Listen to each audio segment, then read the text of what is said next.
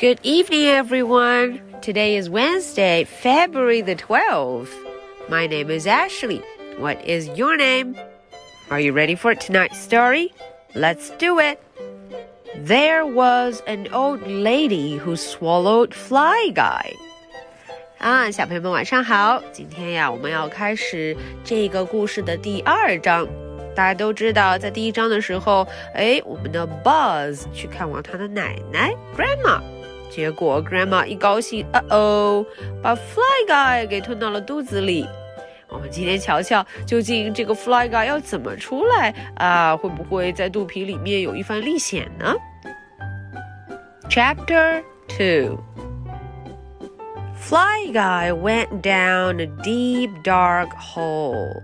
哦，Fly Guy 呀，咕咚 掉进了呃这个奶奶 Grandma 奶奶的肚皮里。它呀，咚咚咚咚咚，一直一直往下到很深很黑的一个洞里面，a deep dark hole，很深很深很黑很黑的洞里。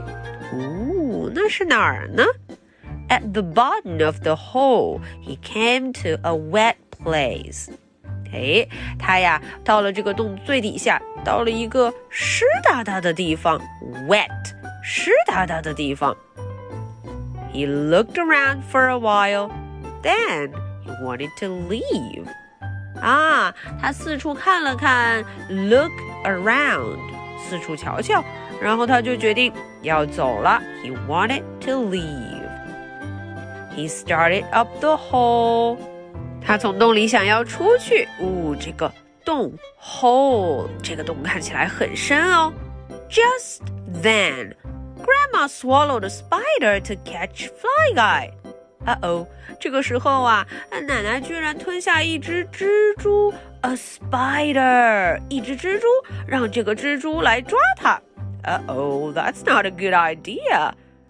She swallowed a bird to catch the spider. 啊，他呀又吞下一只鸟来抓这个蜘蛛，a bird，推推，a bird。She swallowed a cat to catch the bird.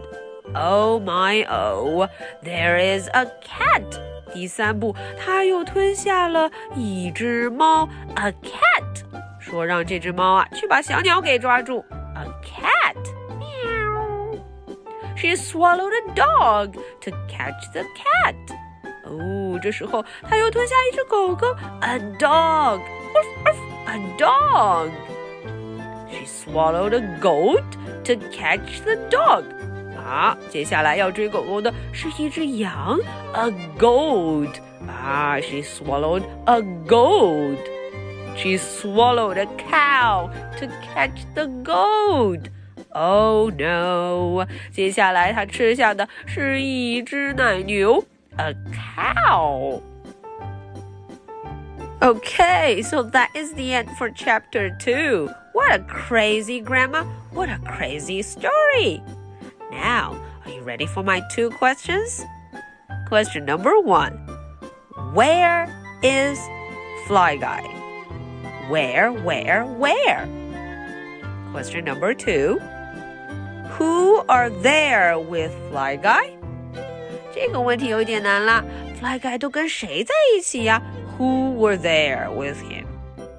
All right, so this is the story for Wednesday, February the 12th. My name is Ashley. What is your name? So much for tonight.